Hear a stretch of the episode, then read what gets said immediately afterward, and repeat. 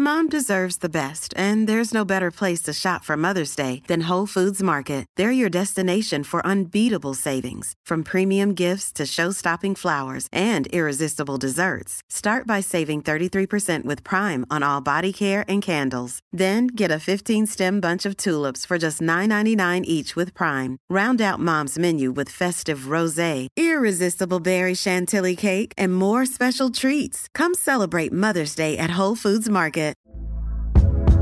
Hey there, it's Michelle Norris. I'm host of a podcast called Your Mama's Kitchen. When I travel, I'm usually looking for a way to find a taste of home when I'm not at home. And one of the things I love to do when I am at home is entertain. And Airbnb allows me to do that. When I was in California recently, I rented a house that had a great kitchen. And when we were sitting around the table, we're all thinking, we're in someone else's house. Someone could be in all of our homes as well.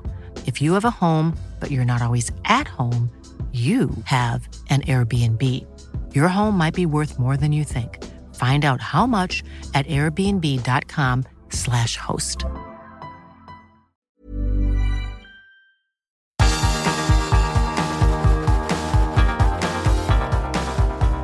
Universo Premier, tu podcast de la Premier League.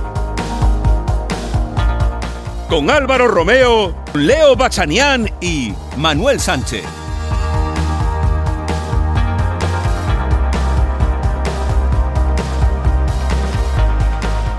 Hola, ¿qué tal? Bienvenidos a Universo Premier. Les saluda como siempre Álvaro Romeo, si ya saben quién soy. Conocen desde ya de que llevo aquí muchísimo tiempo. A mi lado tengo a Leo Bachanián y después se incorporará Manuel Sánchez, que hoy ha tenido un día un poquito ajetreado, pero que va a hacer un hueco en su apretada agenda. Sepan ustedes que además del fútbol también le gusta el tenis, en este caso jugar al deporte de raqueta, pero nos atenderá en este Universo Premier. Eh, evidentemente, eh, más allá de las sonrisas y las chanzas que yo puedo hacer al principio del programa, eh, tengo que lamentar profundamente la pérdida de 27 vidas como mínimo en el canal de La Mancha esta noche y a veces detrás de la palabra emigrante se esconde mucha ideología política, se esconde mucho es tuyo, es mío, la culpa es de este paso fronterizo, la culpa es de esta policía francesa, la culpa la tienen los de Dover, pero detrás de esa palabra emigrantes también hay seres humanos y por lo menos 27 seres humanos, 27 personas, hermanos, hijos, cuñados, abuelos, primos, ha muerto eh, y es una auténtica pena y una tragedia humanitaria de la que nos hacemos cargo y lo dicho, lo sentimos muchísimo porque las imágenes son sobrecogedoras. Pero bueno, pasamos al fútbol. Cuatro equipos ingleses están ya en los eh, octavos de final de la Liga de Campeones, todos menos el Chelsea son ya matemáticamente primeros, aunque el Chelsea tiene en su mano ser también líder de su grupo, eh, para eso tendrá que ganar simplemente su último partido y ya lo tendrá hecho, o simplemente igualar el resultado que consiga la Juventus en el sexto partido de ese grupo. Sepan también que Ole Gunnar Solskjaer ya no es técnico del Manchester United, en el segundo bloque del programa hablaremos de la despedida de Ole, que además fue una despedida emotiva porque de una entrevista a la televisión del club después de ser cesado, lo que habla a las claras de la gran relación que tiene Ole Gunnar con el Manchester United. No descarto en absoluto que Ole termine trabajando de embajador del club, que tenga un puesto en el club, porque yo creo en primer lugar que se lo ha ganado porque siempre ha dignificado al Manchester United, eh, sobre todo en su labor de portavoz y en segundo lugar porque es una buena persona y es un tipo muy querido ahí en Manchester. Eh, sepan también que Jude Bellingham, jugador inglés, ha sido segundo en la votación del Golden Boy que otorga el diario Tuto Sport. Ha ganado Pedri, el futbolista del Barcelona, que por desgracia todavía no está jugando porque eh, sufre una lesión muscular y dicen que ya no jugará hasta 2022, pero Jude Bellingham, el prometedor inglés, ha sido el segundo mejor jugador joven del mundo, de menos de 21 años, que Gareth Southgate ha sido renovado hasta 2024. Recuerden, en el Mundial de 2018 llegó a la semifinal. En la Eurocopa de 2020, 21 en realidad, llegó a la final. Si el progreso es lineal, Inglaterra será campeona del mundo en Qatar 2022. Vamos a verlo. Y sepan también otra cosita más. Ya hemos tenido un partido aplazado por COVID-19. Fue el pasado fin de semana el Wigan Oxford estas estampas, estas noticias, me recuerdan al invierno de 2020, de verdad, cuando pienso en él, tiemblo. Y una última cosita, la IFAF ha desestimado una petición, o propuesta quizá, no lo tengo muy claro, creo que era de la Conmebol además, de ampliar el, descanso de un partido a 25 minutos en vez de 15. Eh, la petición era para que las televisiones pudiesen atender a sus compromisos publicitarios, pero la IFAF considera que sería lesivo para los jugadores porque estarían quietos demasiado tiempo. Y la verdad es que tiene bastante razón. Pero si les parece, vamos con la Champions.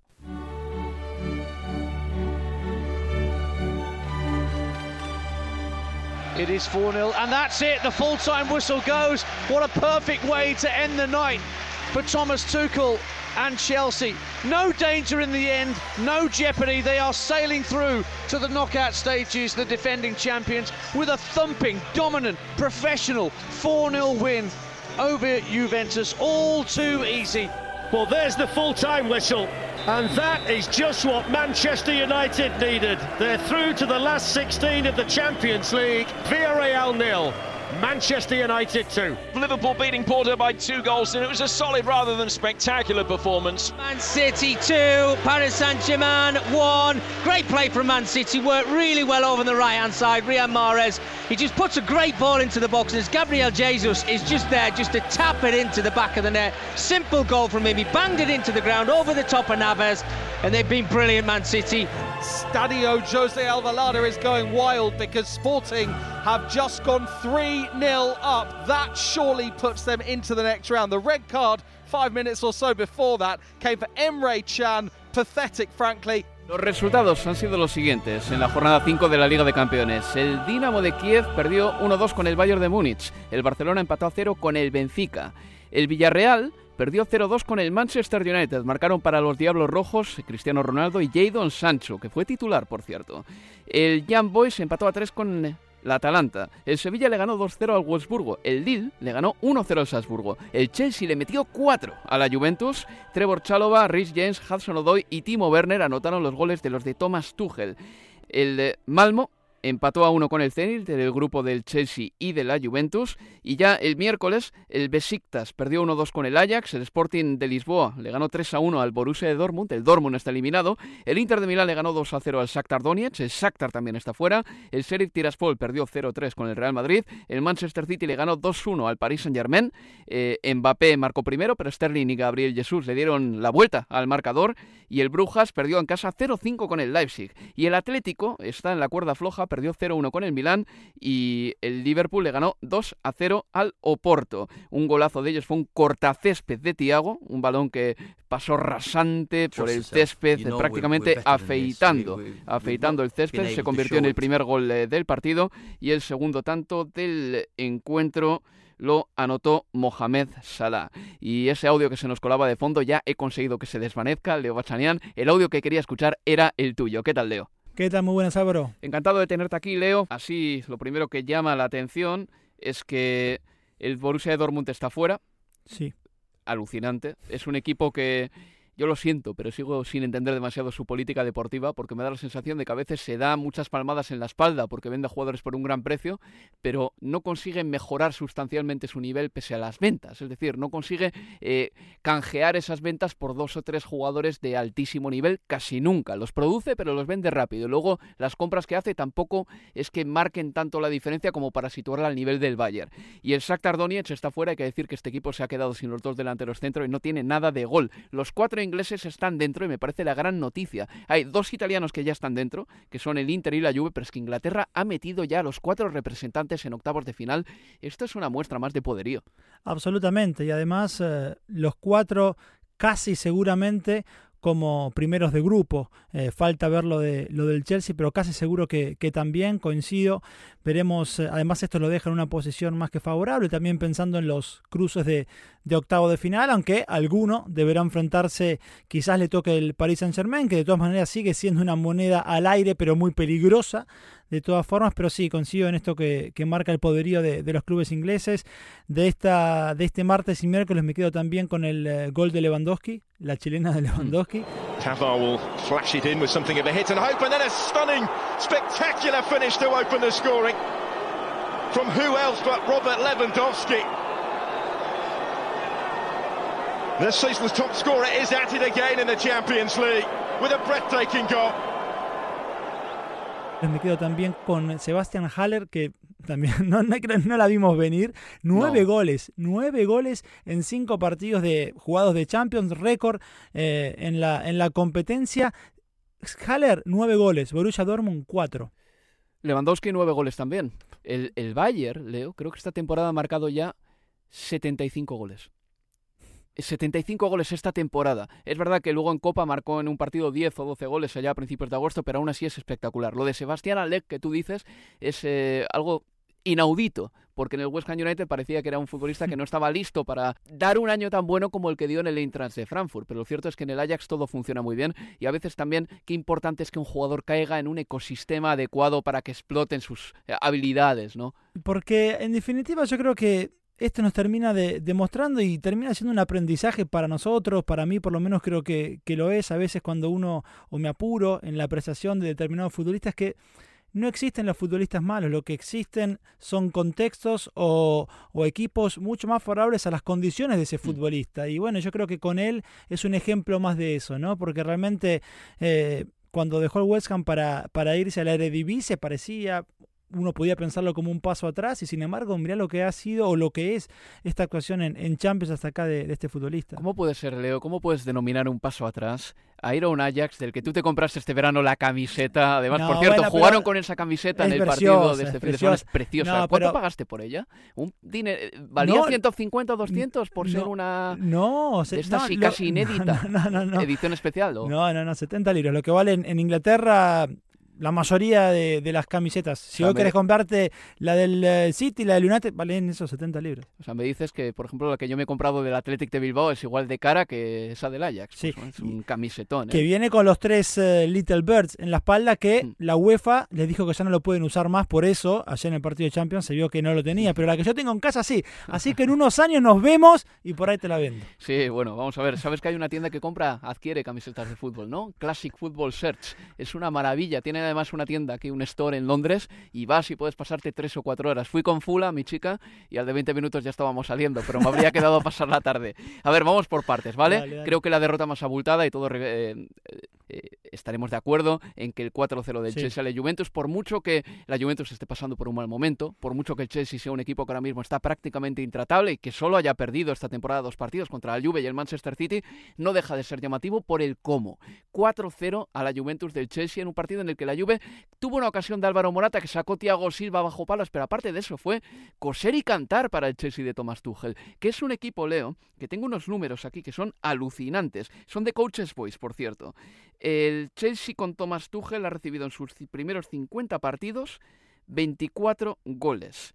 Eh, con Mourinho recibió 27 y con Abraham Grant 32. Son grandes números. Bien, esos tres entrenadores firmaron los tres mejores inicios defensivos de un entrenador en la historia del fútbol inglés. Los tres entrenadores pertenecían al Chelsea. Ha recibido con Tuchel 24 hmm. goles en 50 partidos. Lo que me queda claro es que el Chelsea, por A o por B, siempre es un equipo que defensivamente es muy apañado, salvo temporadas que hayan sido desastrosas. Pero aparte de eso, 4 de 0 a la Juventus es un resultado que nos llama la atención. Absolutamente. Y es más, podrían haber sido menos que 24 en 50 porque pensá que 5 de esos 24 se los eh, metió el West Bromwich Albion en el Bridge en una victoria 2-5 para el conjunto de, de Allardyce. En lo eh, que... con, atenuantes. Expulsión de, de Thiago Silva. De Thiago Silva, exacto, la primera parte. Sí sí, sí, sí, sí, Pero bueno, imagínate. Eh, pero de todas formas son números eh, tremendos. Fue un partidazo de lo mejor de la temporada, si no, es, si no ha sido el mejor de, de esta 21-22 hasta acá para, para el Chelsea. Rhys James está en un momento de forma tremendo, cómo le gusta pisar el área rival, qué buen remate que tiene de zurda, como demostró ante Newcastle, de derecha. Es, está, está marcando un, un, temporadón realmente para decirle a Southgate, puedo ser yo si vos querés jugar con línea de 3 en lugar de Alexander Arnold, que lo tenés pensado solo para línea de 4. Eh, es realmente enorme la temporada de él. Canté otra vez firmando un primer tiempo, sobre todo de, novela. Eh, bueno, Estoy contento, ¿sabes por quién? Por Hakim Ziyech. Jugó los 90 minutos, ha jugado ya los últimos tres partidos de manera consecutiva como titular y ha ido creciendo en esos partidos. Quizás nos estemos acercando al Ziyech que supimos ver en el, en el Ajax. Definitivamente Chilwell por el momento está por encima de, de Marcos Alonso. Vos marcabas la pelota que saca Silva, Thiago Silva, en bajo palos en esa definición por encima de Mendy de, Morata. Se está ganando sin duda la renovación de, su contrato al final de, temporada. Y uno de sus compañeros de saga, bueno, Chalo el jovencito, marcó su primer gol en Champions, pero me refiero al otro, a Rudiger. Recordemos, un futbolista que acaba contrato en próximo junio. A partir de enero podría ser un nuevo caso Lava. No debiera permitírselo el Chelsea. Bueno, habrá que ver qué piensa el jugador. A veces el club quiere algo y el jugador quiere algo completamente diferente y no hay demasiado que hacer así, pero sería una, una pérdida sustancial para, para Tuchel. ¿No tuvo Leo el tercer gol del Chelsea un aroma a entrenamiento? Mm, que tiraba para atrás, eh, con el control de Rhys James ya dentro del área. Luego Ziyech con Loftus Cheek, que está haciendo un jugueteo dentro del área para tocar para Hudson Odoi, eh, jugueteando con la Juventus, tocando el balón y regateando en el punto de penalti. Me pareció un gol muy del Barcelona en sus mejores épocas, cuando el Barcelona tenía tres monstruos arriba que se podrían recrear en cualquier partido. Sí, absolutamente. Además, algo que no, no lo habíamos visto hasta acá, ese toqueteo eh, en, los, en los metros finales de, del Chelsea. Eh, entrar, y además los que entraron, entraron muy bien. Uno de esos, por ejemplo, vos marcabas eh, Lost of Chick, que entró y está teniendo buenos partidos cuando le toca jugar a, a Lost of Chick. Eh, también cuando le tocó ingresar a, a, Timo Werner, no solo por el gol, sino volvimos a ver esos movimientos que, bueno, que, que también le vimos hacer en, en Alemania. Se dio el lujo de, dejar a Mason Mount en el banquillo, también Tuchel, con lo cual terminó siendo realmente una, una noche redonda. Te hablaba antes, bueno, de, Ben Chilwell ganándole la pulseada, parecía en, estos, en esta parte de la temporada a Marcos Alonso. Pero ojo con Aspilicueta también, eh, porque volvió a ser suplente, más allá de que, claro, podría no ser Rhys James su, su competidor más próximo, porque Aspilicueta está pensado como tercer, como central por derecha, y jugó Chalova, pero es que ya lo viene haciendo varios partidos, Chalova allí, tanto en Premier, bueno, ahora en Champions, pero bueno, veremos qué, sucede también con, con él, pero sí, insisto, para mí la mejor actuación de, del Chelsea en lo que va de, de la temporada, sin lugar a dudas. Me llama la atención, Leo, que el Chelsea defiende también sin ser un equipo marcadamente defensivo, ni mm, autoproclamado equipo defensivo. Yo creo que es un conjunto que ocupa los espacios del campo rival y que sin generar torrentes atacantes, es un equipo que cuando va al ataque va con todo, ¿no? Y que por lo menos trata de ocupar los espacios del campo rival y que desde luego no es un equipo descaradamente defensivo para, para nada, pero qué poco daño se le hace a este Chelsea. Es un conjunto que te disuade, o sea, te gana por disuasión muchas veces. Eh, si un equipo no hace todas las cosas bien, como por ejemplo el Manchester City en su día en, en Stamford Bridge, al final terminas diciendo, ¿cómo voy a marcarles un gol a estos tipos? Porque tienen un grandísimo portero, tienen tres centrales que jamás pierden la posición, están perfectamente engrasados además. Los carrileros son de ida y vuelta, o sea, en un momento dado se pueden plantar en una línea de cinco, ya no pasas por ahí. Y encima está en Golocante. Es una unidad defensiva de muchísimo nivel y es el equipo menos goleado de toda Europa y da miedo realmente este Chelsea. Ahora empieza la carrera por el título, creo yo, porque ya se ha clasificado para la siguiente fase de la Liga de Campeones y ahora se va a ver, pues bueno, creo yo también, una carrera entre Liverpool, Manchester City y Chelsea para ver quién consigue hacer más colecta. Pero este Chelsea sabe perfectamente que sus puntos cardinales empiezan por dejar la puerta a cero muchas veces. Sí, ese es lo primordial, me parece que es el punto de partida para, para este Chelsea. La, no, el desgaste que generan los rivales, el, el ver que es prácticamente imposible generar situaciones de, peligro clara, apenas una o dos por partido, o a, mismo al momento de llegar al área, el Chelsea tiene esa capacidad ¿no? de poner cuerpos por, por detrás de, la pelota, haciendo casi imposible al rival el remate. Vos hablabas de partido con el Manchester City, pero es que el gol de, de Gabriel Jesús, el que abre el marcador, termina siendo en algún punto, no, no de casualidad, pero digo que termina pasando entre varias piernas que lo más probable por cómo viene es que hubiera rebotado en alguien y se hubiera ido. Y estaríamos hablando por ahí de otro resultado. Eh, se abrió de esa manera con cierta ayuda fortuita. Eh, pero es que si no, se hace muy difícil. Y además yo veo defensores que son complementarios. Porque en Thiago Silva tenés a alguien que puede asumir, si querés, hasta el rol de Jorginho. Thiago Silva es, eh, es, un, es un número 10 vestido de, de libero, porque tiene muchísima calidad, porque tiene, puede levantar la cabeza y salir jugando, porque tiene un pase rasante muy fuerte para romper líneas. En Rudiger tiene la malicia, porque Rudiger es un cabrón. O sea, Rudiger es, es, el Otamendi. Que le pregunten a Kepa también, ¿eh? Pero, que en un entrenamiento no, no, no, pero es que, tortas. No, pero es que, mira, vos sabés que Souma, ¿quién lo mejoró para mí? O ¿Quién lo hizo mejor futbolista? Estar al lado de Rudiger. Cuando Souma llega al, al Chelsea, yo lo vi a un chico que le faltaba malicia bien entendida. Con Rudiger al lado, yo le he visto partidos en lo que iba a chocar y se ponía de frente y, y, ponía cabeza con cabeza porque sabía que lo tenía al lado a Rudiger. Yo creo, le vi, lo vi crecer como futbolista por tener a Rudiger, así como Terry en su momento hacía mejores a sus compañeros. Bueno, Rudiger creo que también tiene esa capacidad. Puede transmitir el mal bien entendido dentro de, del campo de juego y que también necesita un marcador central. Pero por eso yo, cada uno con diferentes características en esos tres centrales, todas complementarias. Sabe sacar hueso Rudiger, ¿no? Poner por ahí el poquito el codo, la rodilla. Pero no tengas dudas, siempre. Oye, Leo, eh, tenemos que hablar del partido del Manchester City contra el Paris Saint-Germain. Te dejo a ti la línea editorial. ¿Qué quieres hablar? ¿De lo bien que jugó el City o, o, de lo desastroso que es tener un sistema en el que tres tipos no defienden? La libertad es tuya. Prefiero hablar de, del City. Es que fue una un partido enorme. El primer tiempo, eh, de casualidad, es que no se fue adelante en el, en el marcador. Pero claro, es que es verdad, al final del día, para hablar de, del City es imposible no, no hablar de, del, del, del, PSG. Mm. Y, está claro, lo hemos dicho ya en alguna otra oportunidad, a este nivel es imposible prescindir de tres futbolistas en la recuperación de, de la pelota hizo algo de manera perfecta el, el, City en el partido de ayer, que, que fue en todo momento aislar, aislarlo a, a, Marés para que se jugara el uno contra uno contra, contra Méndez. Y eso es lo que, a ver, yo, si vos te fijás, yo creo que el PSG hace a lo largo de la temporada, o por lo menos en Champions, muchas mejores segundas partes que primeras partes. Es decir, Pochettino corrige cosas en el entretiempo pero con, eso puede ser positivo, pero al mismo tiempo me planteo por qué no puede corregir aspectos durante esa primera parte que eran evidentes desde un comienzo, que era esto, cómo el City jugaba por izquierda con Cancelo, con Rodri, para después volcar la pelota hacia el lado de Marés y que se jugara el uno contra uno. Cómo en ningún momento del primer tiempo logró eh, generar ayudas dos contra uno contra el argelino, mm. porque no pasó nunca y se repetía todo el tiempo. Bueno, eso el City lo hizo a, la perfección, lo hizo jugando con Bernardo Silva en, esa posición de, de nueve que quedó evidente en ese primer tiempo. Claro, Bernardo eh, me parece que copió muy bien los movimientos que puede hacer un De Bruyne cuando le toca jugar ahí. decirte algo, Leo. Eh, Bernardo completó todos los pases. 48 pases de 48 pases buenos.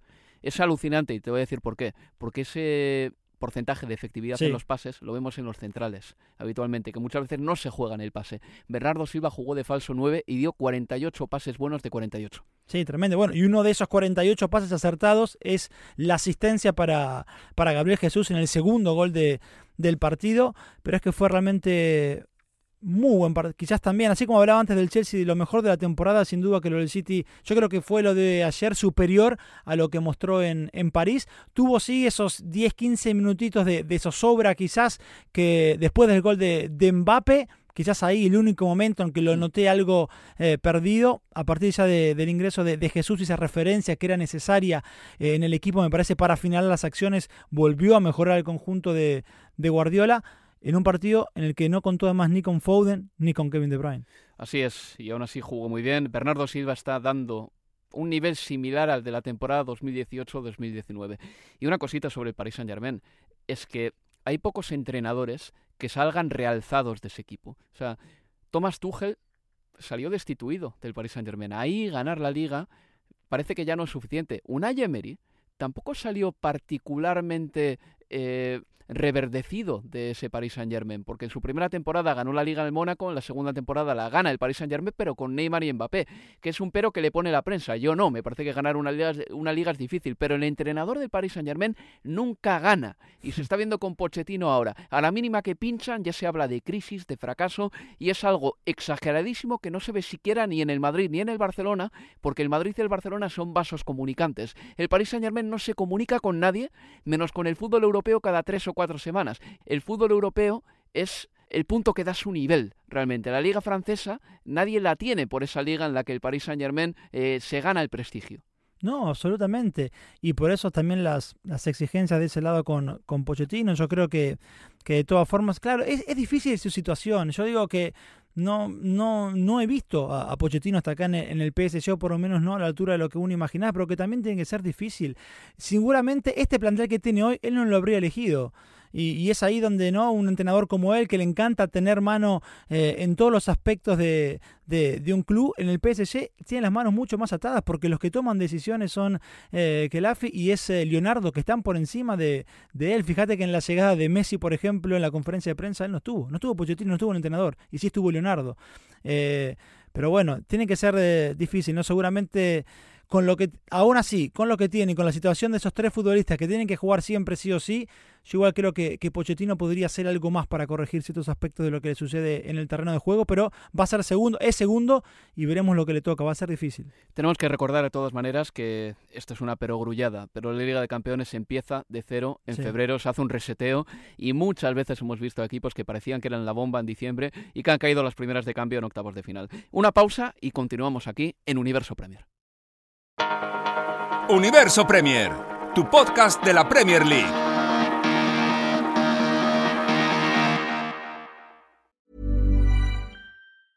Even when we're on a budget, we still deserve nice things. Quince is a place to scoop up stunning high-end goods for 50 to 80% less than similar brands.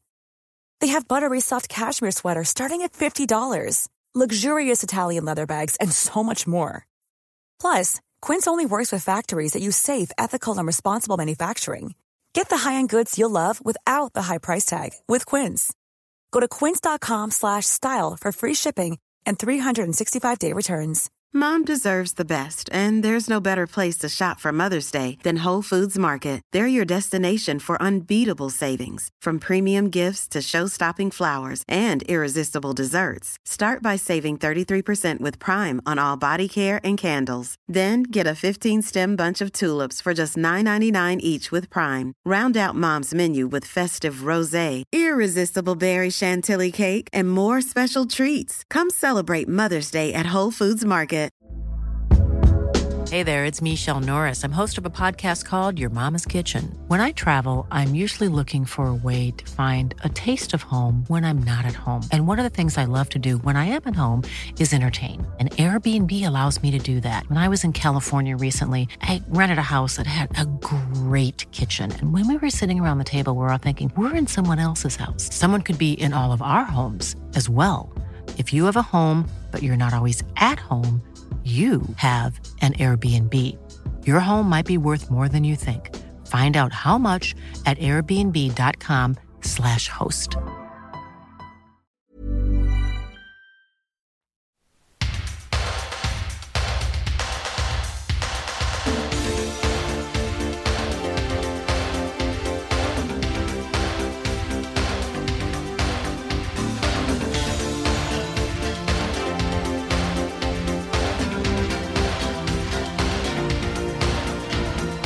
Escuchando Universo Premier. Este fin de semana, Ole Gunnar Solskjaer era despedido como técnico del Manchester United tras la derrota del equipo en el campo del Watford por 4 goles a 1.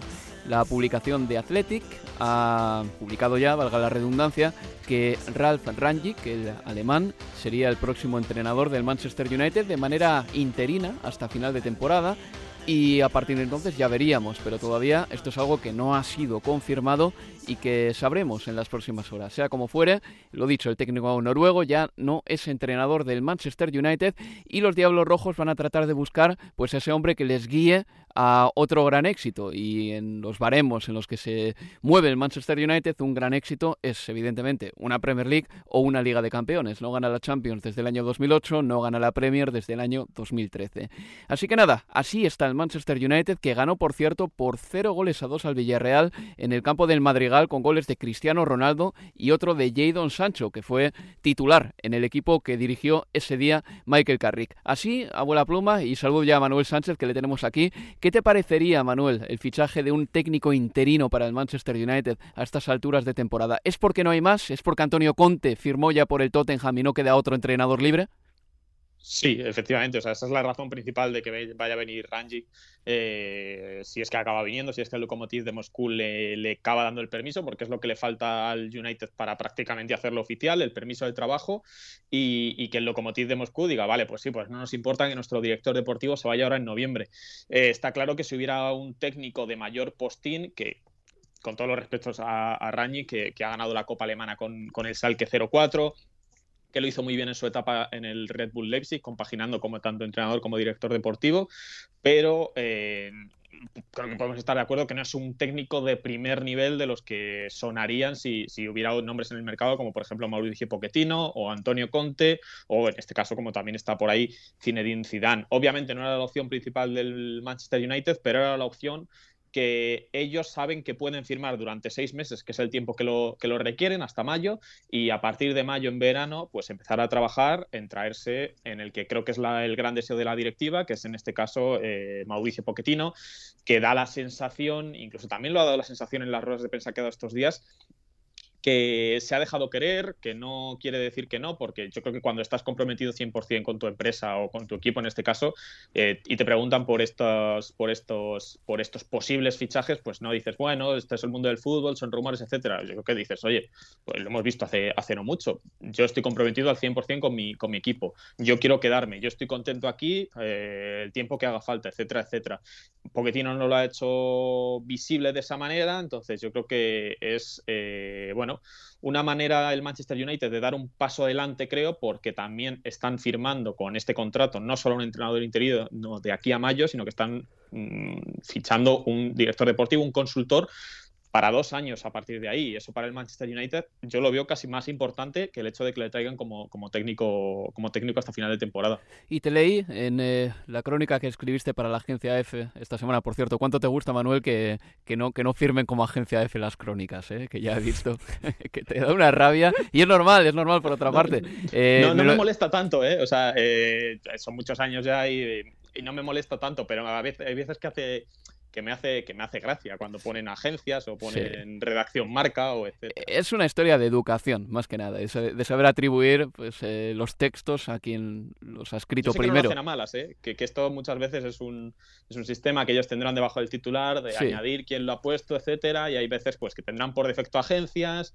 eh, etcétera, o a lo mejor es, un chaval que no sabe lo que hay que poner y no pone nada, o sea que yo sé que a malas muchas veces no lo hacen, sobre todo cuando personalmente creo que es un poco estúpido porque creo que tú y yo a lo mejor nos fijamos quién ha escrito el artículo. El 90% de la gente le da igual quién ha escrito un artículo, pero bueno. A tu ex compañero Jorge Peris le fastidiaba bastante, ¿eh? también de la agencia EFE y también eh, ex colaborador de Universo Premier. Rápidamente, te vi escribir, el, creo que fue el lunes por la mañana, que una victoria en el campo del Paris Saint-Germain allí por, allá por 2019 cambió todo para Ole Gunnar Solskjaer para bien, pero que esa victoria fue un paso atrás para el Manchester United porque se creó la falsa ilusión de que ese equipo con Solskjaer tenía recorrido. Sí, eh, al final tú tienes que pensar con la cabeza fría y el United aquí en el momento no lo hizo, lo hizo con el corazón. Estábamos hablando de una leyenda del, del, Manchester United y decidieron que como lo que había pasado era surrealista prácticamente, porque estamos hablando de un Manchester United mm, que no era un gran equipo en ese momento contra un Paris Saint Germain que aspiraba a ganar la Copa, la Copa de Europa como en los últimos años. Hay veces que hay que tener la cabeza fría y hacer, por ejemplo, como el Chelsea, cuando después de ganar la, Champions de 2012 no continuó con ese proyecto porque en realidad tampoco creían en, eh, en él. Roberto Di Matteo, no creían en ese proyecto, que iba a tener una continuidad. Cambiaron, les fue de, eh, bien, les fue mal, pero, pero tenían un pensamiento. Y el United lo que le ha faltado en, en este, en este tiempo es una idea de juego, un saber qué quieren hacer. Dejaron a Solskjaer porque había funcionado un tiempo, pero en realidad no pensaban tampoco a largo plazo. Y al final han sido tres años de Solskjaer en los que el United pues, ha estado sin títulos, son ya casi cuatro años sin levantar un solo trofeo para un equipo con el Manchester United. Es muchísimo tiempo y esta temporada pues veremos porque ahora mismo parece bastante fuera de la Copa de la Liga, la Premier está prácticamente perdida, la Champions League son palabras mayores, es una competición que obviamente pues con varios partidos buenos la puedes ganar y con un futbolista como Cristiano Ronaldo pues tus posibilidades siempre se puede decir que aumentan, lleva seis goles en esta en esta campaña, pero mmm, todo lo que no sea ganar Premier o Champions para el Manchester United, temporada tras temporada, para un equipo como él, es un fracaso. Vamos a escuchar a Ole Gunnar Solskjaer porque después de ser destituido dio una entrevista para la televisión del club. No sé si lo viste, es, algo curioso, pero al final sí, sí. es curioso, pero por otra parte y es inédito, eh, pero el Manchester United yo creo que tiene respeto en general con la gente que cesa. Me acuerdo muy bien cuando cesaron a Alex Ferguson, no, perdón, cuando Alex Ferguson dijo que se iba en 2013 le dieron un día para que todos los medios y todos los diarios pusiesen en portada que Alex Ferguson dejaba el Manchester United y luego, un día o dos días después, anunciaron a David Moyes. Quiero decir que el Manchester United sabe perfectamente marcar los tiempos de la jugada. Y creo que con Ole Gunnar Solskjaer aquí fueron generosos porque es una persona a la que le tiene mucho aprecio y el técnico noruego se, bueno, se emocionó tanto que casi rompe a llorar. Escuchamos a Ole Gunnar Solskjaer dando esa entrevista después de ser cesado. Trust yourself. You know we're, we're better than this. We, we, we've not been able to show it, but go out, chest out, enjoy being a Man United player. I love Michael to bits. Becoming emotional now because he's top, and um, nah, that's um, they'll be they'll be fine. I'll I'll watch them and support them. Pues ese era Ole Gunnar Solskjaer. Eh, voy a decir una cosa. Es una muestra de civilización también, quiero decir, porque Ole Gunnar Solskjaer no se ha ido a malas con nadie. Ya me gustaría a mí, por ejemplo, haber roto con algunas exnovias así. Quiero decir, no, en serio, de decir, bueno, pues hasta aquí hemos llegado, bienvenido sea todo lo que nos ha pasado juntos, pero bueno, nuestros caminos se separan en este momento. Pero sí que quiero decir una cosa muy clara aquí. El Manchester United, después de esta época de turbo nostalgia que ha vivido con Ole Gunnar Solskjaer, tiene que abrazarse a un proyecto en el que se hable de presente y no de pasado, y a ser posible que se deje de hablar tanto de Alex Ferguson, porque como recordaréis, incluso Ole Gunnar Solskjaer cuando llegó al Manchester United como entrenador, ni siquiera aparcar quería aparcar en la plaza que le pertenecía como entrenador del Manchester United, que le correspondía, porque decía que esa plaza era de Ferguson. Bueno, ya basta, ya basta. El Manchester United tiene que aferrarse a un proyecto y tiene que empezar, Manuel, a dominar los partidos, que esto yo creo que es algo muy importante. Se deja dominar muchísimo, pero tiene tanto talento arriba que al final luego te hace pues como el día del Villarreal, que te ganan dos zarpazos, pero es un equipo que pasa muchos minutos en el campo vagando sin saber quién tiene que ir a presionar, sin saber cómo tiene que cerrarse cuando el rival tiene la pelota, sin saber cómo atacar en estático. Y todas esas cosas tienen que mejorar porque si no es que le va a costar incluso acabar cuarto, creo yo. Hmm, es que tampoco hay que engañarse. El partido contra el Villarreal probablemente lo merecieron perder, tanto este como el de, como el de ida. Y si no lo hicieron fue porque David De Gea tuvo dos, tres, cuatro intervenciones de mucho mérito en los dos partidos y acabó salvando, salvando el partido para, para el Manchester United, que tuvo luego un error en el Villarreal los últimos minutos y lo aprovechó, lo aprovechó Cristiano. Pero es, siempre ha dado la sensación con Solskjaer de que el Manchester United cuando más cómodo estaba era cuando iba por debajo en el marcador y su plan de juego era simplemente cargar todo el ataque arriba, aprovechar que al final tienes cuatro o cinco jugadores de ataque que son buenísimos y de esa forma remontar el partido a la épica. Pero este es un Manchester United que si lo comparas con un equipo como el Manchester City ayer, por ejemplo, es que parece que son deportes distintos. O sea, un equipo como el Manchester City que tiene quizá menos pegada, pero la forma de crear, la forma de combinar, la forma de aprovechar los espacios, de entrar desde las bandas, de atacar sobre todo en estático, porque ayer al Paris Saint Germain los dos goles se los, se los, se los, mete, se los mete en estático con pases a la, a la espalda de, de los centrales y los laterales. Eh, un equipo como el Manchester United que opta, o que debería optar por presupuesto, por historia, por leyenda, a ganar la Premier League, tiene que jugar a algo más que a, bueno, pues eh, vamos a ver qué pasa, vamos a confiar en que alguien nos salve las castañas arriba y en que, pues por suerte, deje a mantenga el tipo y, mantengamos la puerta a cero, porque lo normal, tal y como juega el Manchester United, es que todos los días reciba por lo menos un gol. Y una última cosa, Manuel. Eh, hablamos eh, rápidamente del Tracy Crouch Report, el informe Tracy Crouch. Eh, la otrora ministra de Deportes, Tracy Crouch, abandera la propuesta de crear un regulador independiente para el fútbol inglés y parece que Downing Street respaldará dicha propuesta. Esto puede ser interesante y algunos dicen que revolucionario, porque piden que los clubes de la Premier League paguen una tasa que vaya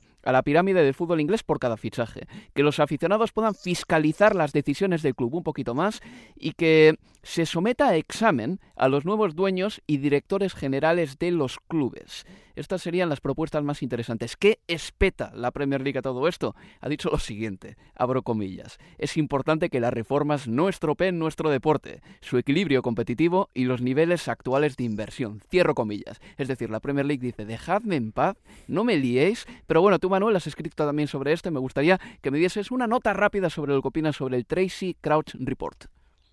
Eh, aparte de que esto es como una amalgama de muchas cosas, porque igual que hay todas estas propuestas que, son bastante importantes para, el desarrollo económico de la Premier League, luego hay otras como por ejemplo eh, que se permita o no se permita beber en las gradas de los estadios, que es quizá también una, una propuesta mucho más populista que, que, si en el caso del que el gobierno de Boris Johnson, por ejemplo, que es uno de los que tiene que dar el visto bueno a todo esto y, y ponerlo como ley, eh, saca adelante, también puede ser una manera de contentar al público, a la afición y a los, y a los votantes.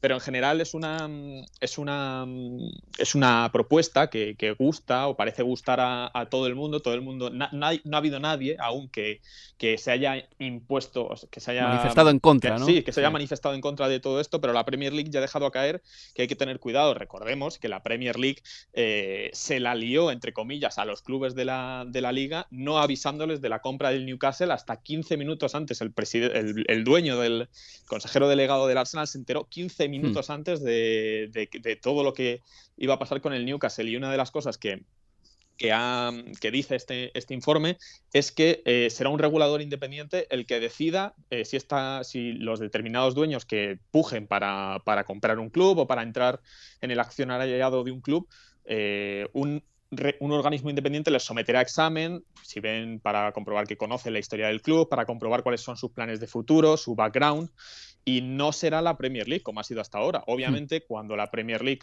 mm, revisa a uno de estos dueños, está claramente afectada por, por, lo económico que vaya a traer y el beneficio económico que vaya a traer a la liga. Si es un organismo, entendemos que independiente de verdad, le va a dar igual que un club venga con 500 millones de inversión o no, si es aceptado o si es aceptado o no, eh, dependerá de otros factores, no del económico, que puede ser uno de los grandes valores de la Premier League, es lo que intenta evitar este, este proyecto, que bueno, busca un poco acercarse también a ese 50 más 1 del, fútbol alemán, eh, dándole una serie de poderes de veto a los aficionados que podrían parar ciertas propuestas por parte de los clubes. Eso a mí me parece, pues obviamente, muy complicado de, sacar adelante, como por ejemplo que cada club pague una tasa de, impuesto alrededor con un máximo del 10% por cada fichaje que, hagan, porque obviamente suena muy bonito para salvar el fútbol, el fútbol modesto, para que todo esto repercute en la pirámide del fútbol inglés, pero estamos hablando que los clubes ya pagan muchas, eh, bueno, pagan a intermediarios, pagan a agentes,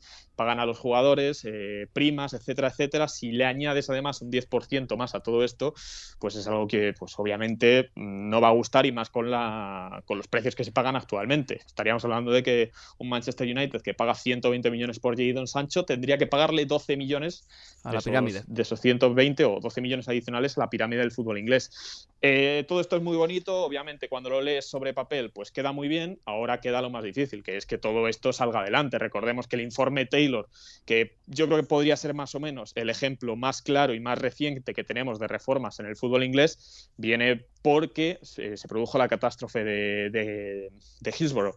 Entonces era más sencillo llevarlo a cabo porque obviamente hace falta una reforma. Esto viene más pues por eh, pues un intento de contentar a los aficionados después de lo ocurrido con la Superliga, la venta del, del, Newcastle. ¿Llegará a buen puerto? Bueno, pues es muy pronto para decirlo. No creo que sea esto una revolución ahora mismo, pero bueno, es por lo menos un intento. Queda mucho por delante. Pues me pregunto cuántas de esas páginas del eh, informe quedarán finalmente en un cajoncito a buen recaudo. Manuel, qué capacidad de síntesis, amigo. Muchas gracias, ¿eh?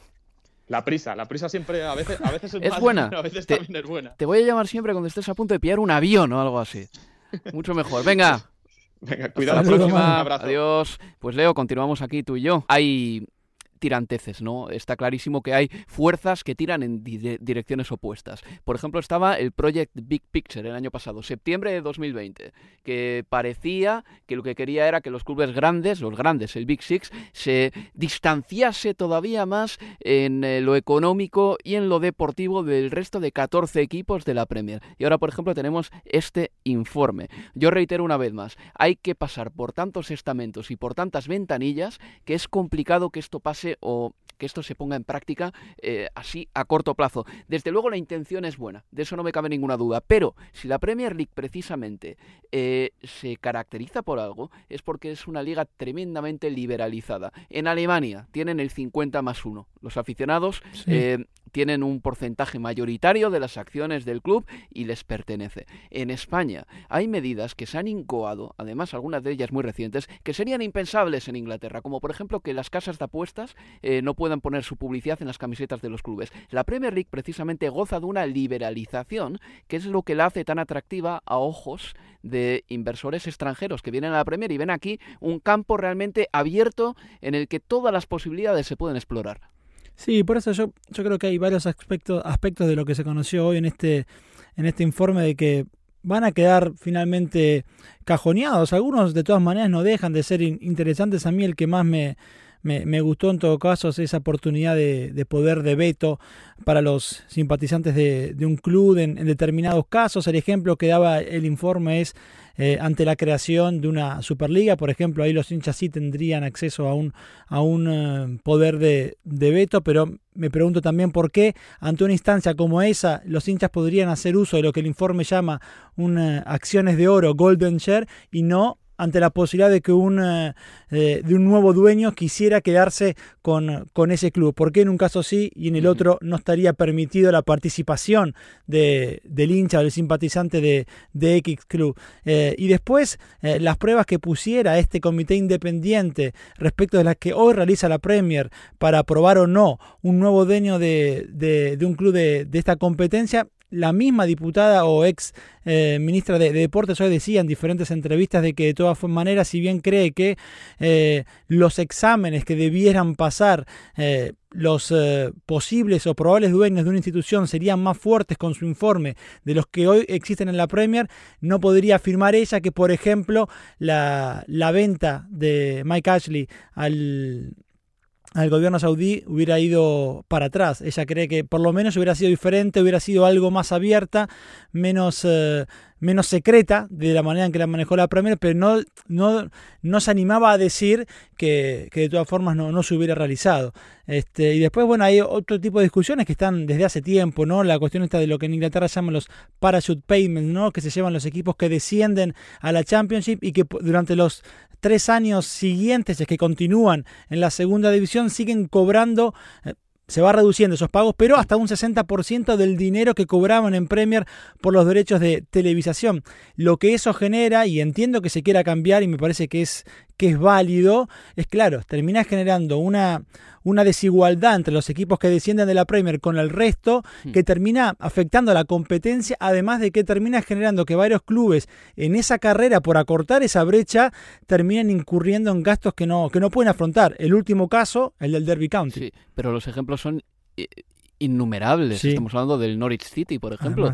Estamos hablando de un Aston Villa que subió a la Premier League después de un par de añitos. Estamos hablando de equipos que bajan y suben. el Watford, por ejemplo. El Fulham, otro también. El Fulham, por cierto, que es un equipo que eh, cuando está en la Premier League, la verdad es que últimamente no deja ninguna impronta, ¿no? Pero luego va a la Championship y tiene una plantilla que se puede seguir permitiendo por el parachute payment y sube automáticamente o no le cuesta mucho subir. Pero bueno, es un tema, este informe Tracy Crouch, eh, que seguiremos de cerca, pero reitero una vez más, creo que hoy he leído titulares que hablaban de algo revolucionario, pero yo digo, un poquito de cautela, un poquito de pausa, porque la Premier League yo creo que en este caso puede tener un poquito la sartén por el mango también, por mucho que, que entren en vigor esas nuevas medidas. Leo, me he quedado sin escuchar lo que tú opinas de la posible contratación de Ralph Rangit. Este podcast nos puede dejar mal, quiero decir, puede que dentro de dos horas, después de que lo editemos, ya esté confirmado el entrenador. Pero así a priori, es un ideólogo de fútbol. En Alemania está respetadísimo. Es un hombre muy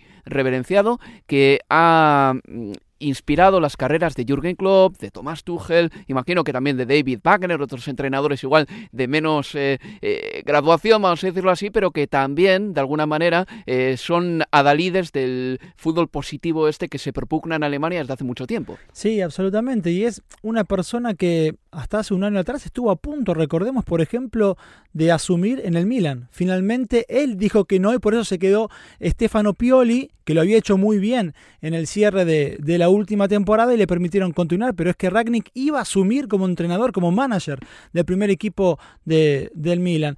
Una, una figura importantísima de los últimos 30 años en Alemania, Jürgen Klopp, amigo de, de Ragnick, dice que es la persona más influyente en la historia del fútbol eh, alemán. Hasta allí lo lleva eh, Jürgen Klopp. Es un hombre muy valorado, muy conocido por su trabajo como director deportivo, quizás más que como entrenador, aunque lo ha hecho de manera fabulosa, por ejemplo, en el Hoffenheim, llevándolo de la tercera a la Bundesliga. Y después, ya en 2012, asumió la dirección deportiva del Salzburg y del Leipzig, es decir, del grupo Red Bull. Eh, es un hombre que, si les interesa conocerlo, yo los invito a que, por ejemplo, puedan consultar eh, la página de, Coaches Voice en español, donde eh, le habían hecho una, una especie de, clase magistral y está eh, expuesto así. Qué trabajazo hacen estos chicos. Sí, es muy bueno, por eso, por eso la referencia y que invito a que vayan y, lean allí lo que es lo que él considera su, su filosofía. yo me, me, anoté un par de cositas que él habla, él maneja lo que él dice en inglés las, las tres C. la primera C se refiere a concepto, eso es la importancia de implementar un ADN específico dentro de, un club, especialmente el estilo de fútbol con el que quiere que, se identifique un equipo y que se identifiquen los hinchas y dirigentes y staff de, ese equipo. La segunda C que habla es la de capacitación, que intentan conseguir las mejores personas posibles para, para cada puesto del club desde eh, el coach del First Team hasta el entrenador de divisiones inferiores y la tercera y última es la de sede capital o el dinero que tienes, ¿no? Eh, aunque él dice que el dinero o el capital por sí solo no es eh, garantía absolutamente de nada, el Manchester United es prueba fehaciente en todo caso de, de eso, pero cuando leía estas cuestiones pensaba que, claro, a ver, ADN, estilo de juego, está buenísimo cuando vos tenés que crearlo de cero como le pasó en el grupo Red Bull. Pero él llega a un, a un club que ya es uno de los más grandes del mundo, con una historia, con un ADN ya instalado. Lo único que a mí, digo, bueno, cuando leía lo de Ragnick es, quizás nos pueda servir de punta de lanza para pensar quién es el próximo entrenador, porque no puedes pasar de un interinato de Ragnick a un entrenador con una, exacto, o a un entrenador con una filosofía absolutamente opuesta o diferente. Lo único es que cuando se mencionaba Pochettino se hablaba de que el control que le gusta tener él sobre todos los estamentos del club, a la Alex Ferguson. Pero si Ragnick va a seguir eh, dos años más, o está la posibilidad de que siga dos años más en un rol de, de, asesor, ¿cómo impacta eso en el próximo manager? Bueno, cuestiones que, que, habrá que ver. Pronto sabremos si el técnico alemán finalmente ficha por el Manchester United. Hasta entonces el equipo está dirigido por Michael Carrick, que en su primer encuentro como técnico de los Diablos Rojos ganó por 0-2 en el Madrigal. Y esto ha sido todo amigos en este Universo Premier. Gracias Leo Bachanian. Un placer. Y recuerden que este fin de semana nos podrán escuchar desde las 3 de la tarde hora de Inglaterra, así que ajusten sus relojes con el Liverpool Southampton. Se despide de todos ustedes Álvaro Romeo. Adiós amigos. Adiós.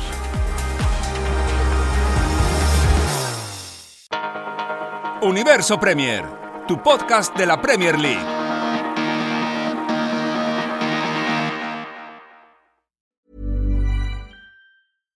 Hey, it's Paige DeSorbo from Giggly Squad. High quality fashion without the price tag. Say hello to Quince.